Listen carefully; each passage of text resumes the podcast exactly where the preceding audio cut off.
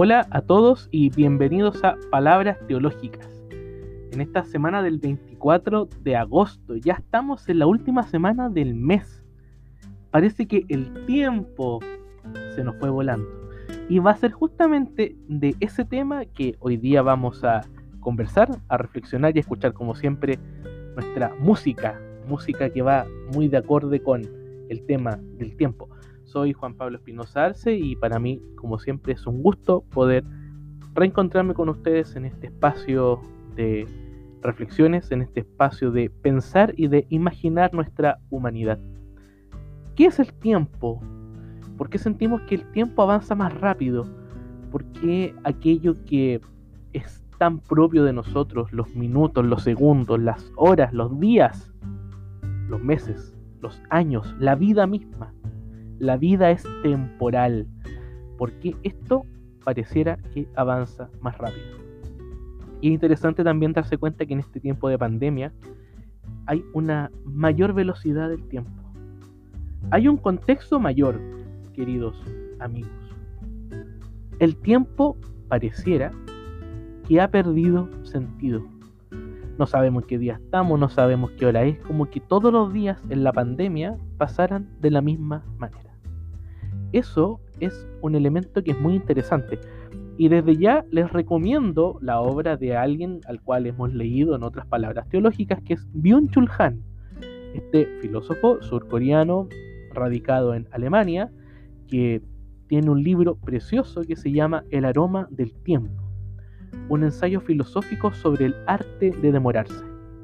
Él cuenta que mm, en la tradición asiática, existe un reloj que al marcar las horas expele un aroma. Por eso se llama el aroma del tiempo. Y de hecho, la portada del libro editado por Herder muestra pétalos de flores. Eso es el aroma del tiempo. Agradezco mucho a aquella persona que me dijo, habla del tiempo. Lea Byung-Chul Han en el aroma del tiempo. Bueno, aquí estamos hablando del tiempo. Entonces, el tiempo ha perdido sentido pareciera que el tiempo carece de un ritmo. Se pierde el compás. Hoy día vamos a escuchar música y sabemos que los compases nos ayudan a marcar el tiempo, el tempo de la música. El sentido, queridos amigos, es entendido como un ordenamiento armonioso y bello. De hecho, la palabra sentido viene de cosmos y cosmos está vinculado con cosméticos, o sea, aquello que es bello, aquello que habla de la belleza. Y el sentido además marca una dirección, un camino. ¿Cuál es el sentido de la vida y del tiempo? Pareciera ser que es un tiempo con el otro, con nuestra familia, con nuestra comunidad. Pero hoy día, dice Bion Chulhan, pareciera que solo tenemos tiempo para nosotros mismos para el pequeño yo. Con ello se pierde esa lógica del tiempo del ser con. Soy con otros, soy con Dios, con el absoluto, soy con el mundo, soy con mi propia historia.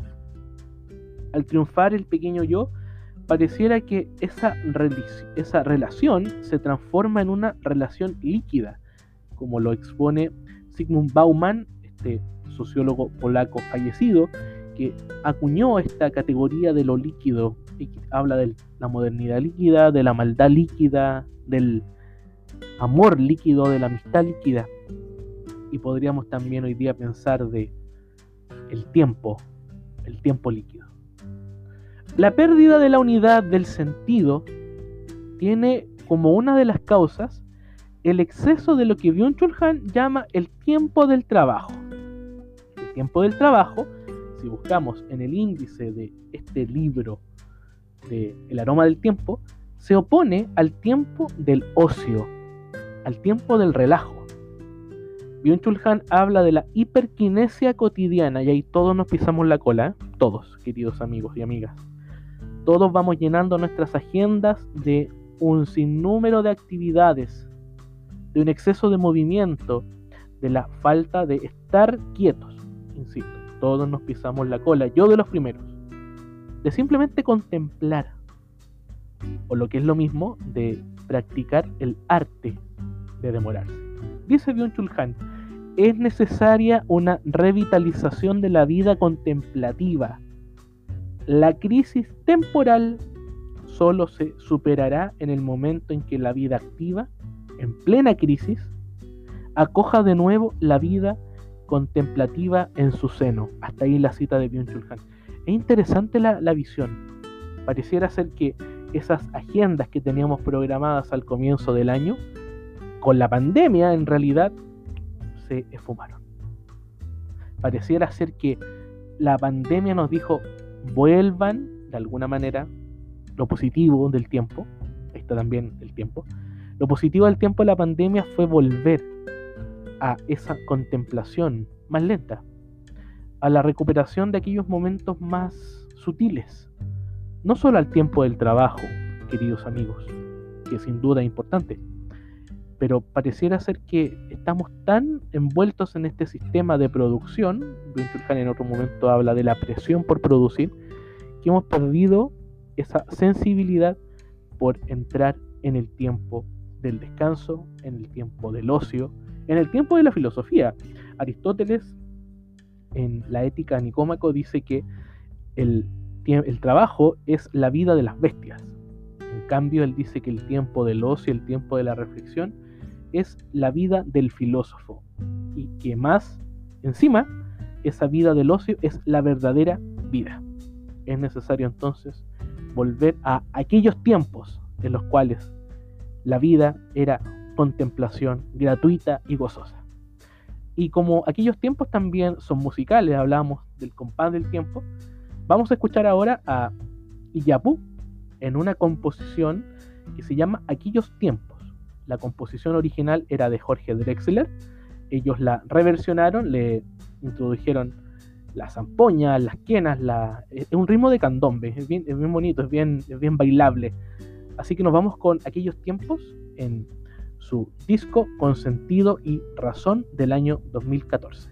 Aquí nos dejamos entonces con Iyapu y aquellos tiempos.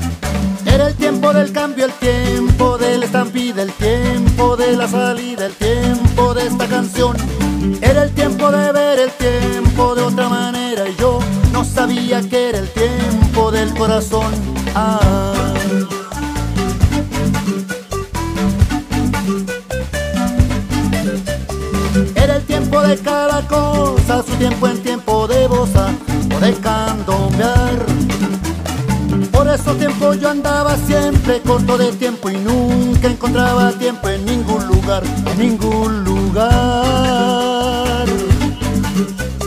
Cabe decir que es tiempo de rememorar los viejos tiempos, aquella ciudad. Aunque no sea más que para decir que de tiempo en tiempo conviene recordar, conviene recordar que todo tiempo pasado es peor perdido, peor que el perdido en añorar. Todo tiempo pasado es peor, no hay tiempo perdido, peor que el perdido en añorar. Era mayo del 68, pero en Montevideo del 83. Era el tiempo de la apertura, tiempo de dictaduras derrumbándose.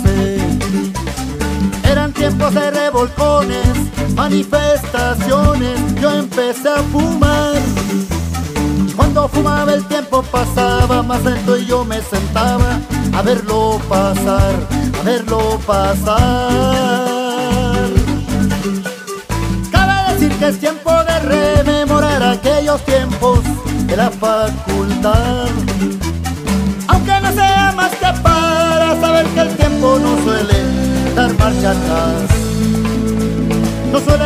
atrás. Todo tiempo más no hay tiempo perdido, peor que perdido en añorar. Todo tiempo pasado es peor, no hay tiempo perdido, peor que perdido en añorar. Todo tiempo pasado es peor, no hay tiempo perdido, peor que el perdido en añorar. Tiempo pasado es peor, no hay tiempo perdido, peor que el perdido en añorar. Todo tiempo pasado es peor, no hay tiempo perdido, peor que el perdido en añorar. Todo tiempo pasado es peor, no hay tiempo perdido, peor que el perdido en añorar.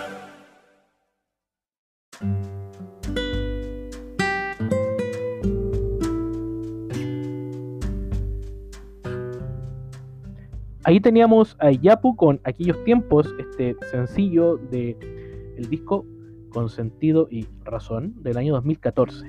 Un dato anecdótico y temporal. Eh, Yapu es una de mis bandas favoritas eh, chilenas y tuve la oportunidad de ir a verlos ese año 2014 al teatro de acá de Rancagua. Estaba en primera fila, eh, siempre gracias a mi papá que empecé a escuchar a Yapu, eh, la más tierna infancia, el, tiempo, el tiempo de la infancia, como dice Gastón Bachelard. Y tiene también ese sentido de lo romántico el tiempo. Del tiempo regalado, fíjense ustedes del tiempo regalado. Uno, el tiempo no lo puede vender, el, el tiempo es un bien inmaterial. Uno, ¿qué puede hacer? Dar tiempo. Y cuando uno da, también pasa a través del regalo. Es decir, cuando yo doy tiempo, yo me doy en ese tiempo regalado. Hay una obra de la periodista alemana Andrea Kohler y se llama El tiempo regalado, un ensayo sobre la espera. Libros del asteroide fue la editorial en España. Es un libro del 2018. Es precioso el libro porque muestra esto de la importancia de darnos espacio de mantener la lógica de la esperanza. Fíjense lo que dice Andrea Kohler. El ser humano es un animal que espera y es capaz de anticipar. Pero la espera puede ser un momento de resistencia ante esta lógica productiva de la modernidad. ¿Qué esperamos? Un tiempo regalado con Dios y con los otros. Un tiempo regalado es un tiempo de la gracia. La gracia, queridos amigos, en teología es el vínculo que establecemos con Dios y con los demás, en ese inmenso espacio llamado cosmos, en ese inmenso espacio llamado el sentido. El proyecto, el proyecto de ser lanzados, de ser impulsados hacia un futuro que está más allá. Andrea Kohler dice que la importancia de la espera es mantener en el horizonte a un otro. Un otro nos prometió ser nuestro Dios. Aquel que dijo, yo seré su Dios y ustedes serán mi pueblo. En esa frase de la alianza, de ese pacto de amor entre Dios y la humanidad. Y una espera, porque la espera además supone una promesa. Y la promesa, a su vez, es una tensión, una expectativa, una intriga, un estar atentos es como el principito, creo que lo nombramos alguna otra vez en palabras teológicas, cuando el principito se junta con el zorro y hablan de los ritos. Y dice que uno va a estar mucho más nervioso cuando llegue el momento previo a encontrarse con aquel que nos espera con las manos abiertas, con esa emoción del encuentro. Fíjense lo que dice Andrea Kohler. En la espera algo duele. En alguna región corporal algo se agarrota. Se crea una corriente como la que se filtra entre dos puertas que en un descuido dejamos abiertas. La espera genera temperaturas, esperamos con el corazón tiritando o ardiendo de deseo. El tema del deseo, el tema del eros. Somos seres erotizados en el sentido positivo de que deseamos estar con otro, de que queremos vincularnos con una realidad que está más allá de nosotros. Pero que sea eso que duele, calienta el ánimo o nos llena de escarcha, porque la espera es algo imaginario y concreto a la vez. Es una visión de algo que potencialmente se oculta, dice Andrea Kohler. Por eso también nosotros esperamos que después de este tiempo extraño y convulsionado, volvamos a encontrarnos con otros que están esperándonos y nosotros también esperándolos a ellos. ¿Qué nos apasiona o nos remueve, queridos amigos? ¿Qué nos hace ir tras Dios o tras el otro? ¿Vivimos ese santo arder del tiempo? El tiempo genera una temperatura.